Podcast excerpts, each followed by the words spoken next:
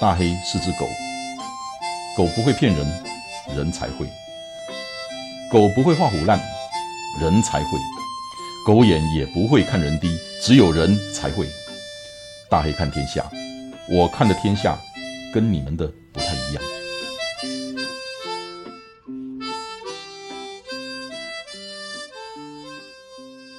Hello Joyce，嗨，大家好，我是 Joyce。很多人在关心你的膝盖，因为有好几天没有听到你的讯息。现在膝盖状况怎么样？膝盖已经好多了啦，因为有控制公里数，也有戴膝盖修护套。然后我有用你的方法，你说先擦 cream 再去睡觉，我现在每天都是这样。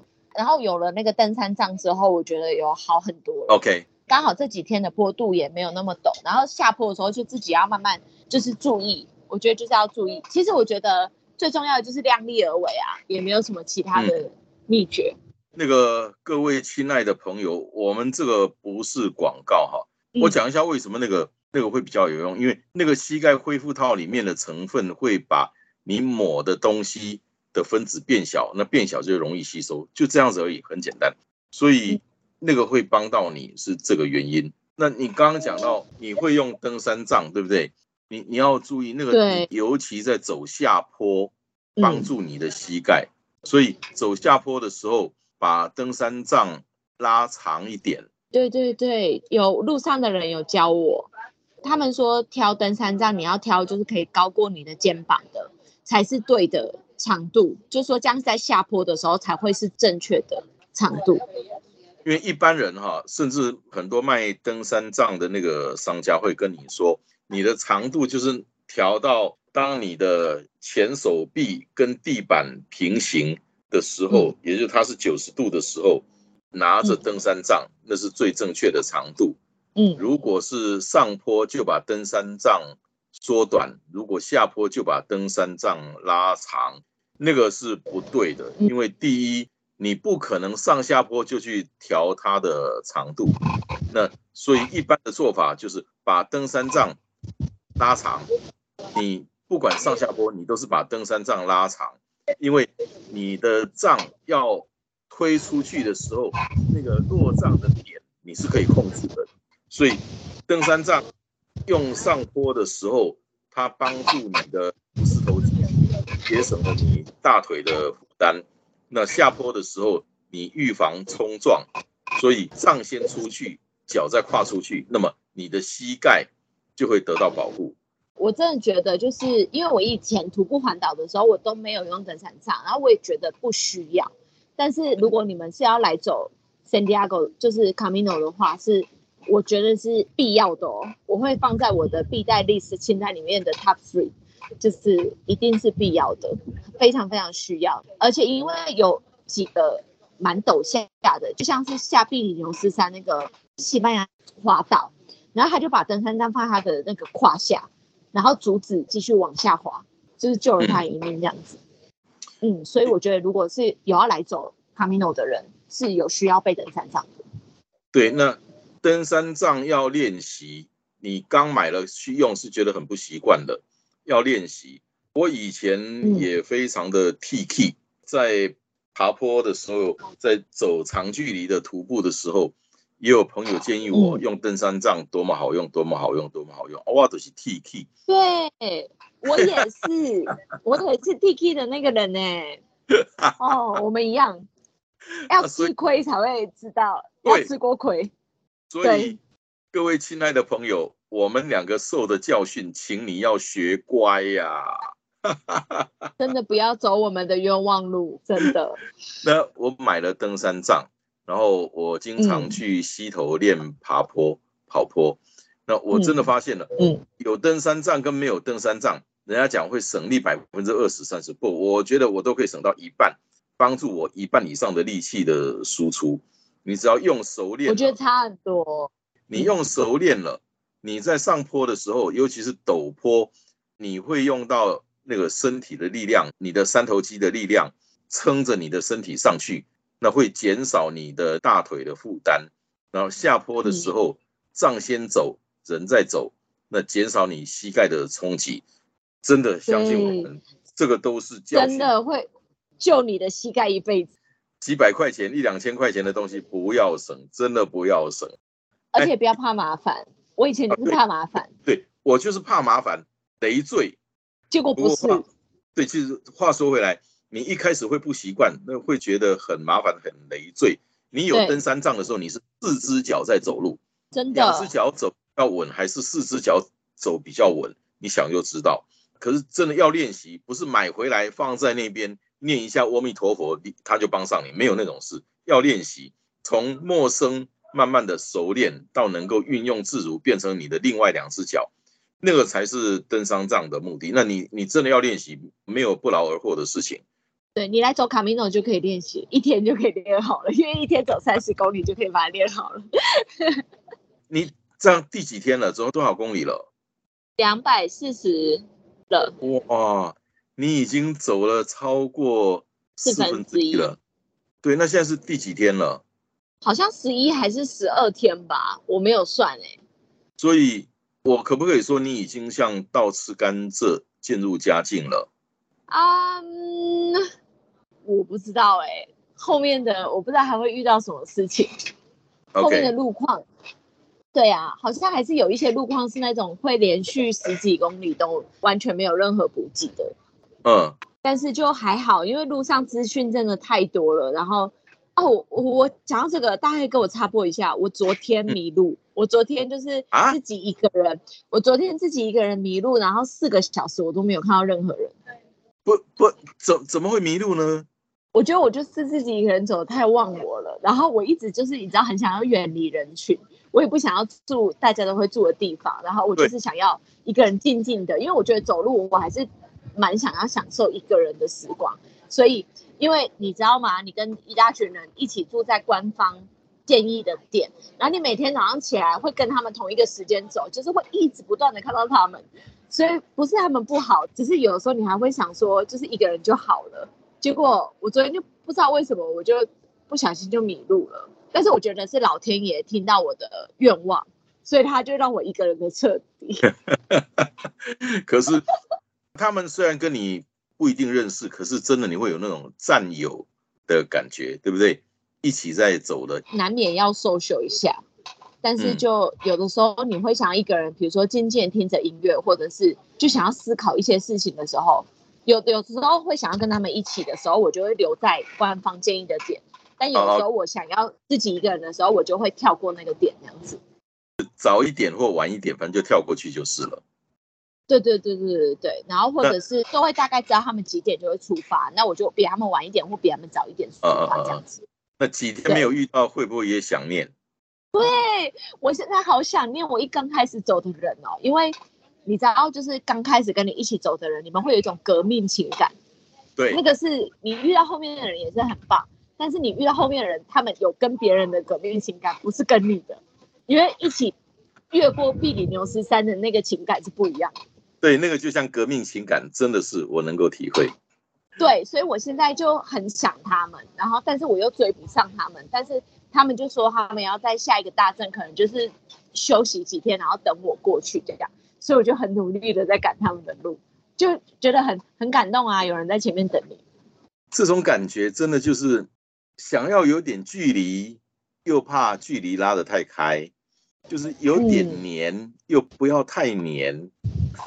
对，我觉得真的很棒。然后我觉得来走卡米诺就是大家都要享受一个人的时光啊，我觉得那个很珍贵。人生有几次是这样这种时间？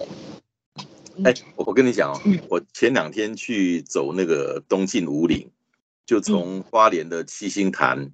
走到五岭，那全程好像是一百零几公里吧，哈，那个活动很人性化，就是两天，你第一天从七星潭走到洛韶，那五十一公里，第二天再从洛勺走到那个那个五里，那凌晨三点出发，所以一开始走，你到五点之前天还是黑的，五点才开始亮，带着头灯，然后走，嗯，然后。我跟你讲，我第二天没有走，因为我第一天居然我不到五公里，我脚就起水泡了，很奇怪。是不是大黑哥走路跟跑步真的是不一样的学问？对对，我就要跟你讲，真的，我同样的鞋子，然后配的是同样的袜子，这个鞋子袜子的组合，我跑过不知道多少里程了，嗯，短的二三十公里，长的六七十公里，我不知道跑过多少次了，都嗯。从来没有发生过水泡。然后礼拜六要开始走之前，我还刻意的把，因为我的跑姿的关系，所以我如果会起水泡，就是脚的内侧，嗯，我还刻意的把那几个地方用那个弹性胶带贴起来啊。可是我起水泡的地方是居然是在我的前脚掌，就一般人会起水泡的地方，我没有起过水泡在那种地方，而且哦，嗯。我到三公里多的时候，天气是凉的哦，风很舒服哦，没有太阳哦，半夜哦，我居然两个脚掌就已经有灼热感了，我就知道完蛋了，已经前兆了，对。完。然后到了十 K 的时候已经很痛了，那第一个休息点有一个不认识的朋友有带了弹性胶带，那我就没有再带了，因为我认为我会起水泡已经贴了，所以那个东西就没有带了。那他给了我弹性胶带，我把起水泡的地方，因为那个时候也不适合去戳破，我就先用弹性胶带把贴起来固定一下，不要让它再有位移。嗯有好一点，可是真的就是走一步痛一下，走一步真的痛一下。然后我从十公里一直到五十公里休息的地方，走一步痛一下。啊，我跟你讲，那个真的是那天晚上就住在一个公庙，我就已经决定第二天我不走了，因为我如果坚持着走，我不确定我可以走完，可是我知道我会付出很大的代价，我这个礼拜会很惨，会很惨痛，生活都会受到影响。所以，哎，对，就像上一次你有一篇 FB 的 po 文讲到那个韩国女生吗？记得吧？我今天又遇到她喽。友善一点了吗？她其实一直就是表面都很友善，我觉得就是她可能就是会想要是大家注目的焦点这样子，本身没有恶意啦，只是她可能会觉得这样大家都会看她，她可能很会讲英文啊，还是什么之类的。但是没关系，因为我我后来听到另外一个西班牙大叔跟我讲说，他前几天还搭了计程车，前几天怎么样 我就说真的吗？他还搭了计程车，啊？OK，你嗯你记得吗？那个可能你那走不下去，对啊，你那一篇的下面我留了一段话，我叫你 educate her。嗯有啊，我有看到啊，就是嗯。真的替他爸妈教育他，坚持是美德，放弃需要智慧，坚持都需要付出代价，就看你而且我那根本就不是放弃啊，我只对是慢一点。对那个叫妥协，在坚持跟嗯放弃之间还有一个东西叫妥协，对啊而，且即使是放弃了也没有错，因为你走的是你的卡米诺，不是他的卡米诺，对不对？对呀、干他屁事！而且我那天，对我那天就是很想留在那边。我觉得我我现在每天啊，每个人就是路上的人都会问你说你今天要走到哪，我的答案永远都是我不知道，因为我啊都是要抵达那个小镇，我看我对于这个小镇的感觉是什么。我其实那个感觉我我可以很快感觉出来，我想要停在这里，或者是我想要继续走。所以我那天就是我非常非常的想要停在那个小镇，结果我就听到一个很棒的故事啊，然后我有一个很棒的经验，我的那个小镇就是 reception，我就是跟他聊天，然后他说他是葡萄牙人，他已经在卡米诺的路上五哦年了，哦哦，对，就是他带着他的驴子从罗马走到葡萄牙，然后再从葡萄牙走到罗马。你你分得出来驴子跟骡子的差别吗？骡子是什么？你知道那个我不知道骡子是什么哎、你知道那个以前的农家要磨那个磨，骡子就就沿着那个一个圆形的东西，那骡子就是绳子绑着那个柄，然后绕圈圈，一直绕，一直一一直绕，那是骡子，是 donkey。可是一般我哎、真的哦，他们都说 donkey 哎、那所以是骡子 OK OK，那是 donkey。哦，所以不是驴子哦。等等啊，等等啊，等等，我我我才我我不会记错吧？等等，donkey 是骡子，驴子是 mule。真的吗？他们都说 donkey，那 骡子是骡子是 mule，驴子是 donkey。你哦，那我对啊，那我对，错了错了，我错了。哎呀，呃呃呃，对啊，然后他，我觉得在他身上，我感觉到一股很浓重的忧伤，但是不是不好的忧伤。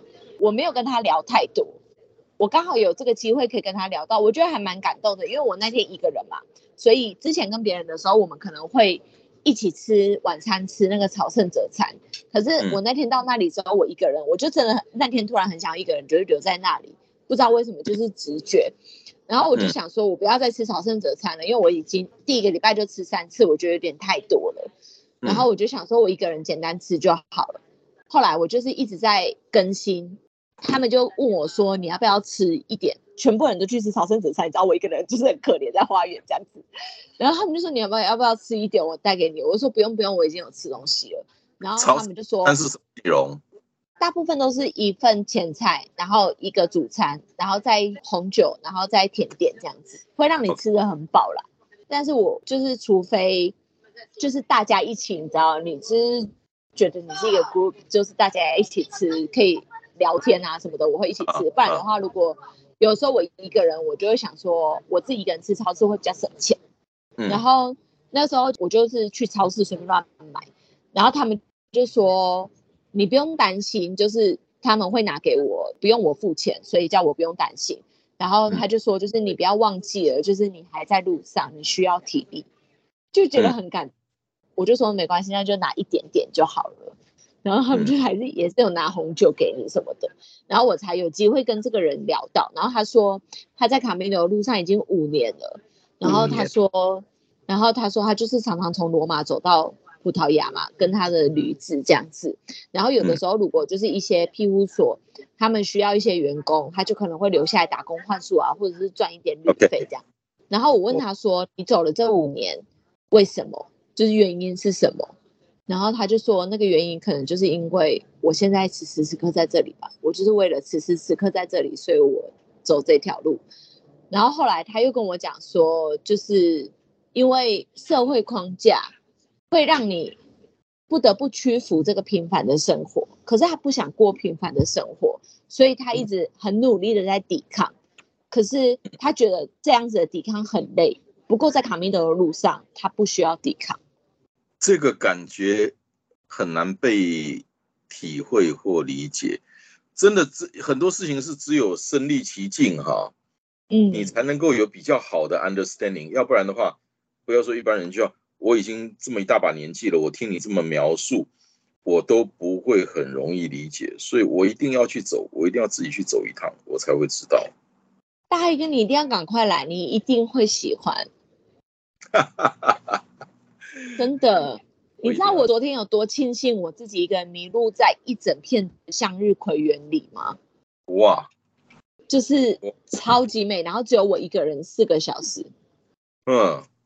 我现在我现在前面经过一个法国女生啊，我不太清楚她的故事啦，但是我们前几天都有遇到，她都是露宿街头，自己带就是那个叫什么吊床，吊在树中间那个吊床，然后听说她离离开了她的家庭，就是她老公、她的小孩、她儿子，然后在卡米诺已经三个月了，但是我只能都是部分听说，但是大家不会多问什么，如果你当你不想讲的时候。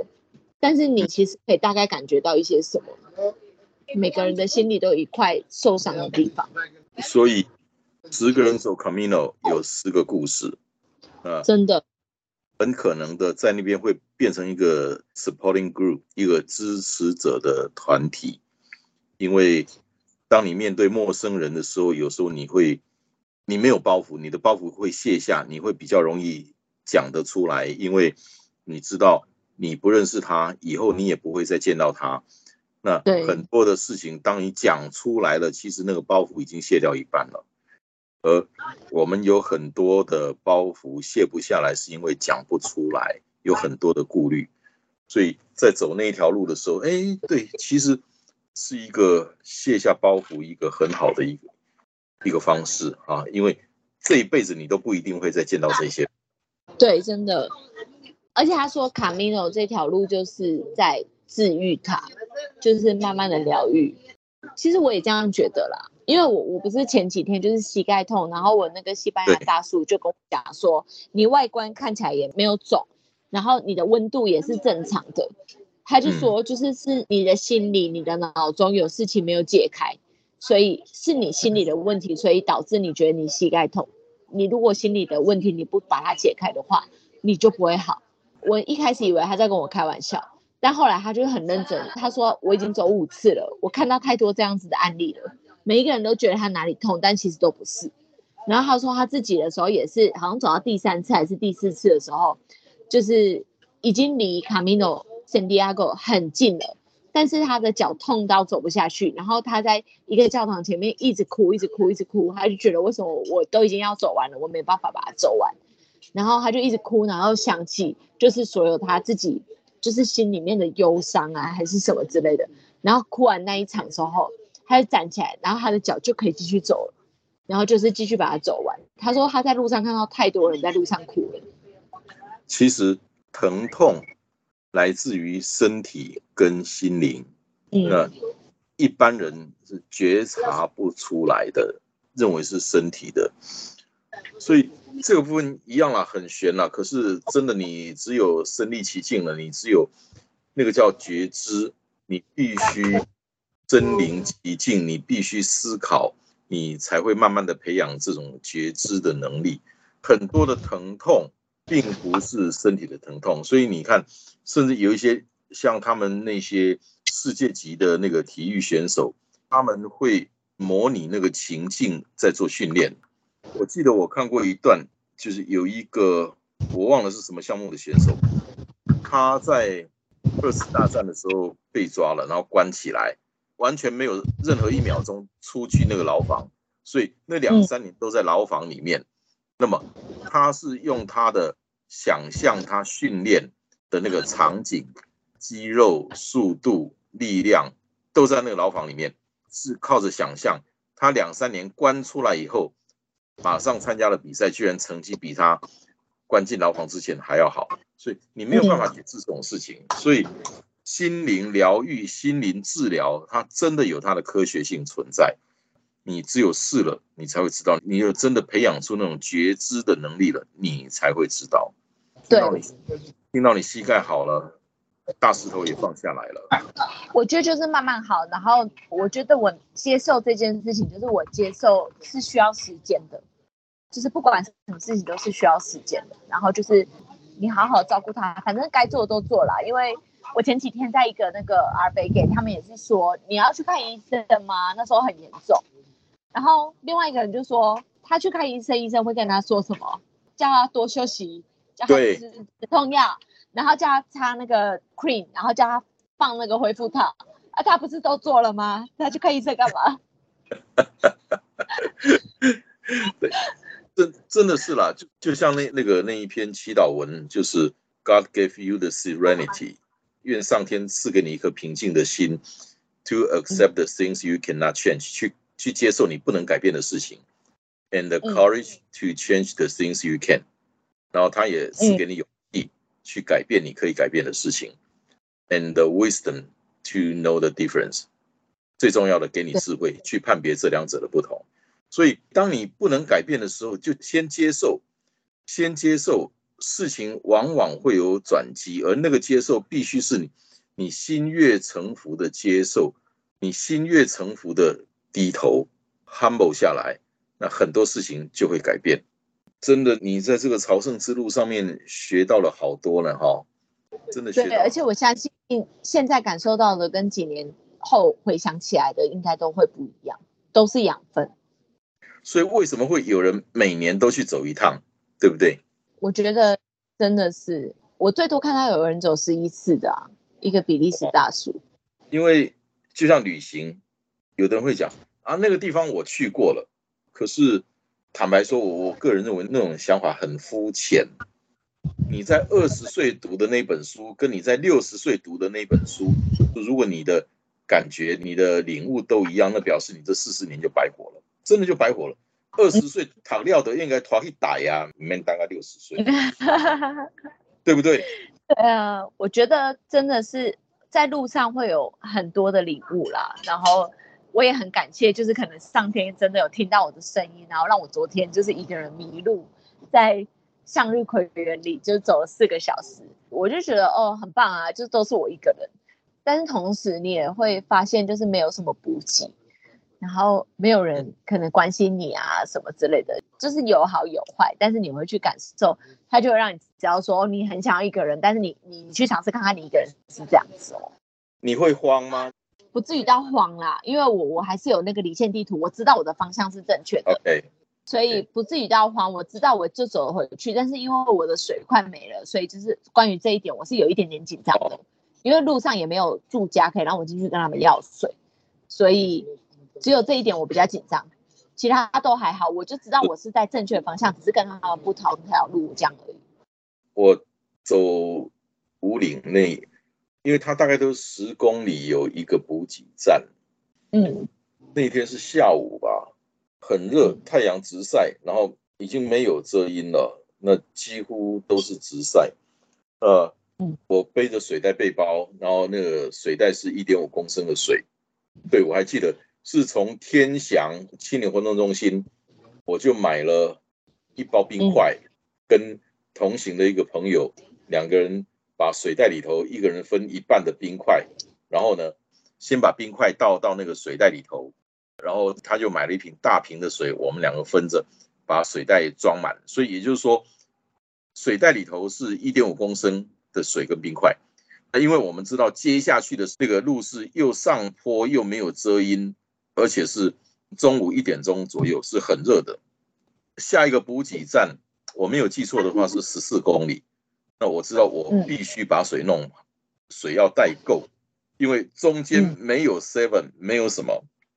然后我把毛巾在那个洗手间整个都弄湿了，完全不拧干，然后就就披在脖子上，披在头上。对，这很需要。对，对我就是需要降温，因为那个时候前几天台湾也是大热浪，然后最热的地方都在花莲，都在那一段。我估计都有三十五六度了啦，我估计。那所以那一段一点五公升的水，那到最后大概剩两公里了。嗯，我发现我没有水了。这个也引发了一个，就是怎么样让你知道你水袋的水位只剩下，不用说，哦，我觉得这个这个很难哎。就我觉得水袋唯一的缺点就是这个。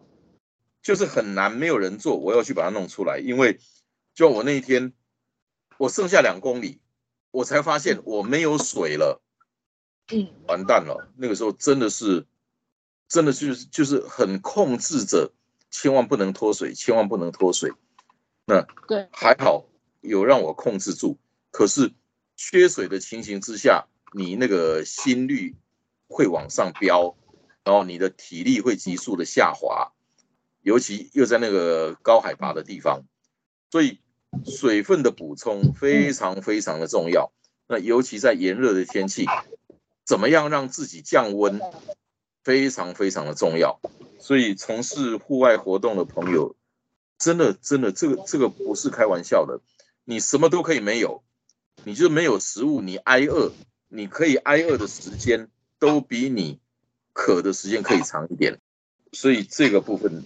就我刚听到你这个没有水，哇，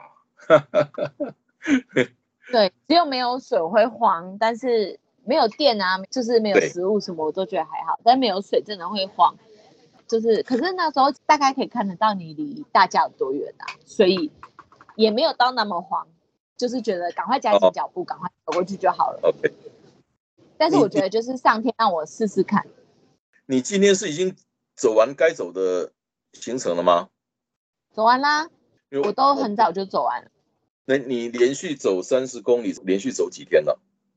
没有，我就是昨天跟前天走三十而已，今天走十五而已，所以才有办法。其实我觉得你认真去聆听你自己的声音，他会告诉你答案。身体到这里的时候，他有告诉我说，你好几天没有好好睡觉了，你应该要待在这里。我觉得不要 make plan，你就去走，然后你到那个地方的时候，你会去感受，你会知道。你想不想待在这里？然后你的身体会告诉你，你现在还可以继续走，还是想要继续休息？这个是一种觉知的能力，我对我的身体也有这种觉知的能力，可是我不知道怎么样教人家，怎么样培养这种觉知的能力。那我就是说走路啊，就会知道了。哎啦，就是要行高了，要走够了。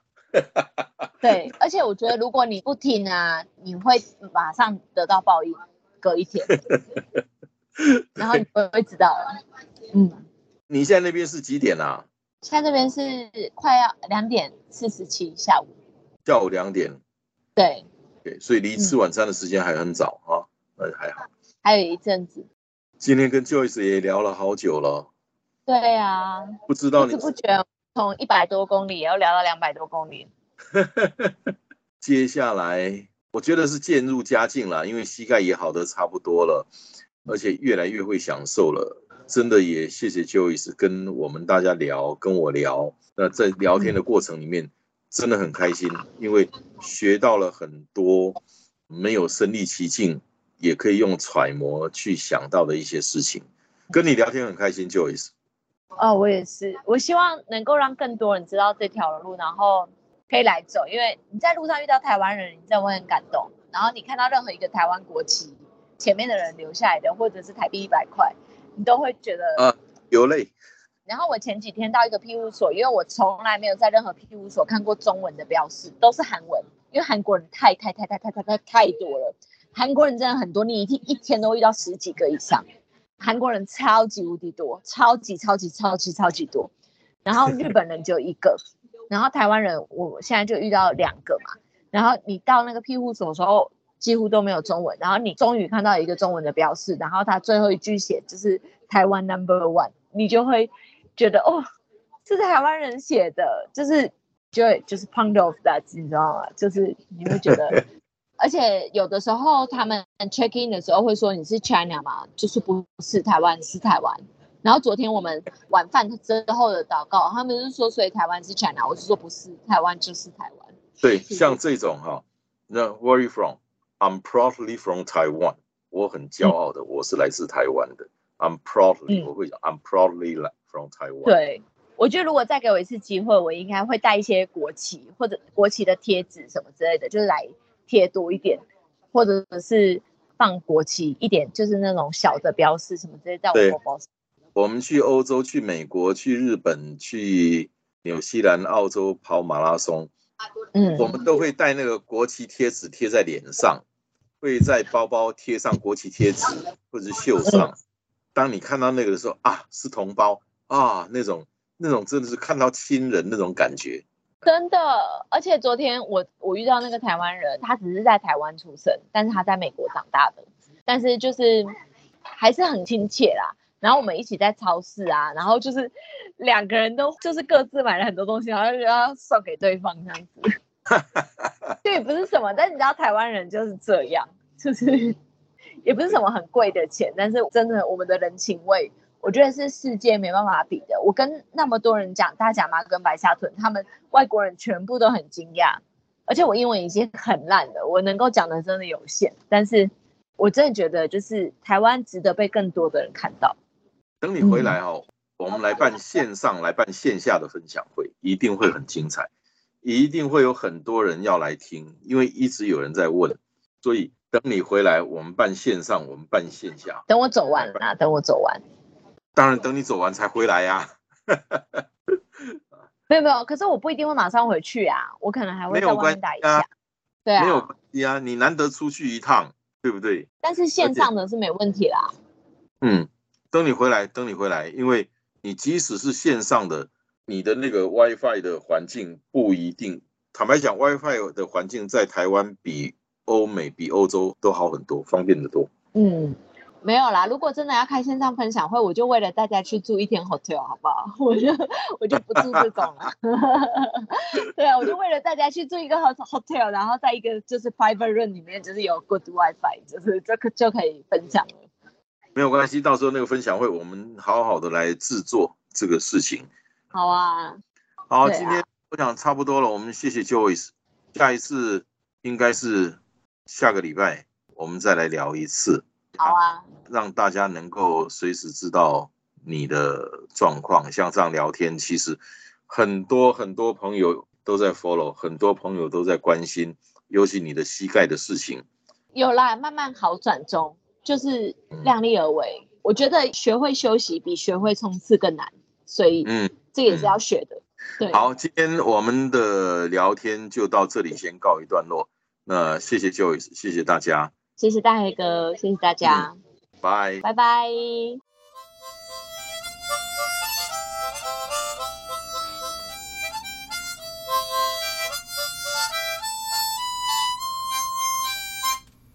谢谢你今天的收听，希望今天的内容对你有帮助。祝你一切顺利，大黑看天下，我们下礼拜见。